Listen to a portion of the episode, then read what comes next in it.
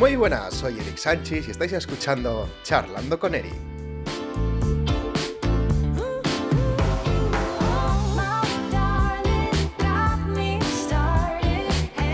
Como avancé en mis redes sociales, he querido aportar mi granito de arena sobre la noticia del COVID-19, pero con la peculiaridad de dar mi punto de vista.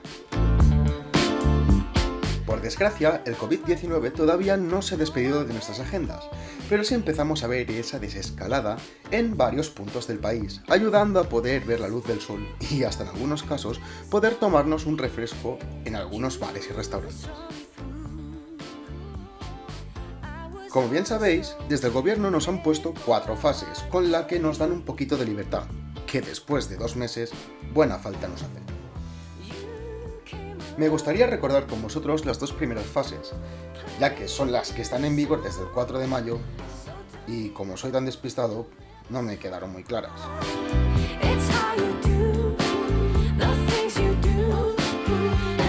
Desde el 4 de mayo empezamos con la fase 0, una fase que nos da la oportunidad de salir con los más peques de la casa, es decir, con los menores de 14 años, siendo acompañados por un miembro de la unidad familiar.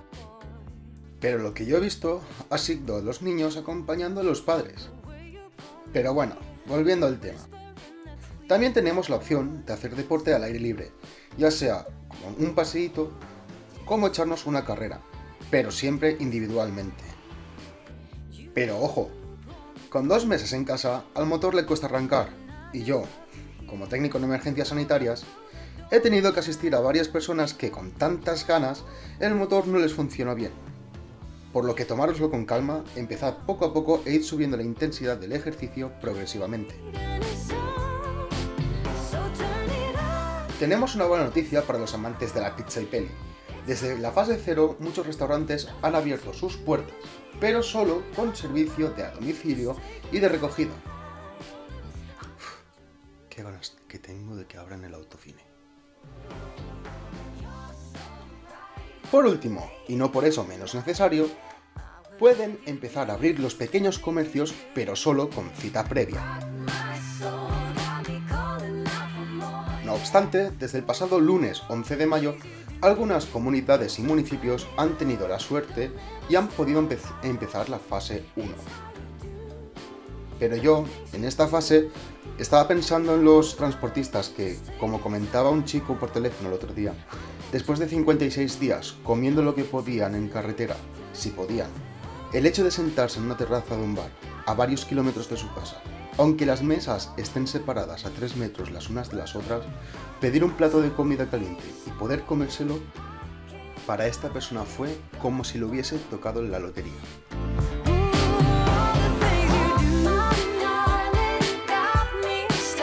Siguiendo con los comentarios de este transportista, la higiene del local la estaban llevando a rajatabla, desinfectando los asientos y mesas antes y después de que los clientes tomasen asiento, y también desinfectándose las manos continuamente con alcohol y los utensilios de hostelería con otros desinfectantes. Por lo que yo optaría por el agua de jabón. Si usamos siempre alcohol, al final tendremos la piel debilitada y el agua de jabón hace lo mismo. Todo esto, Ire Aldoma, una seguidora de Instagram, me preguntó, si tuviese que elegir guantes o mascarilla, ¿cuál elegiría y por qué? Muchas gracias Ire por la pregunta. Quiero contestarte con otra pregunta. Si el vidrio fuese el mal bicho en este caso, y los zapatos fuesen la mascarilla, y tuvieses que caminar por encima de los vidrios, ¿lo harías descalza o con zapatos? Una mascarilla no solo nos ayuda a no contagiarnos, sino que también evita que nosotros podamos contagiar a otra gente. Respecto a los guantes, si vas a ir a algún sitio fuera de tu casa, el cual no estás segura si lo han limpiado o no, o que tenga mucha afluencia de gente como un supermercado, lo conveniente es usar guantes y, antes de tocar nada, desinfectarlos con alcohol y cuando terminemos o damos otra pasadita con alcohol o nos los quitamos y usamos otros no. Pero si nos los quitamos, usemos las papeleras. Mm, el suelo no es el sitio. Ya no solo estamos regalando nuestro virus, sino que además estamos contaminando la Tierra, como si no estuviese ya bastante enfadada. Durante el confinamiento también es importante cuidarse la salud mental, ya que no solo trae problemas físicos. Un grupo de psicólogos y psiquiatras han realizado un estudio en el que se han dado cuenta de que el estar tanto tiempo encerrado en casa se puede sufrir casos de irritabilidad, agresividad, frustración, tensión entre los miembros de la familia y muchos más que no voy a incluir porque si no este podcast se hará eterno. Pero el estado de alarma también nos ha traído un nuevo miedo social que la psicóloga Raquel Rezkin lo ha catalogado como un miedo tanto nuevo como racional. Este miedo es, ni más ni menos, que el contagiarnos de nuestros seres queridos o contagiarles nosotros a ellos. Dicha psicóloga, en una entrevista de Radio Televisión Española, recomienda no hacer como si no pasase nada, porque sí que pasa. Es un miedo consciente que implica una responsabilidad individual y que es un motor de cambio. Se trata de poner medidas para sobrellevarlo y comprender que la incertidumbre que sentimos lo hacemos por un bien mayor o lo que es lo mismo, que asumamos que estamos haciendo algo bien por nosotros y por los demás. Dicha psicóloga también nos recomienda planearnos y planificarnos el día, poniéndonos nuestras propias pautas y rutinas. Levantarnos temprano y tener una rutina de ejercicio físico, como hacernos unos horarios para coger el móvil o encender la televisión, para que de esta forma evitemos la sobreinformación y el saturar. Este miedo viene por un bombardeo de información continuo, por lo que yo también quiero añadir que cuando encendamos la tele o la radio, busquemos música. Hubo un médico y filósofo franco-alemán llamado Albert Schweitzer que dijo una vez, hay dos formas de refugiarse de las miserias de la vida, la música y los gatos. Tanto uno como otro son antiestresantes naturales. Obviamente no es lo mismo pasar el confinamiento solo a pasarlo con familia, por lo que las redes sociales y teléfonos son muy prácticos siempre que evitemos buscar información. Hay que tener en cuenta que, al estar tanto tiempo en casa, también nos dan la oportunidad de crecer emocional y sobre todo personalmente. Una amiga mía me ha preguntado por WhatsApp lo siguiente. A ver, hay mucha gente mayor y no tan mayor, jovencitos también, pues que tienen como miedo al COVID, a contagiarse, y ya no en sí a contagiarse, sino a miedo a toda esta situación.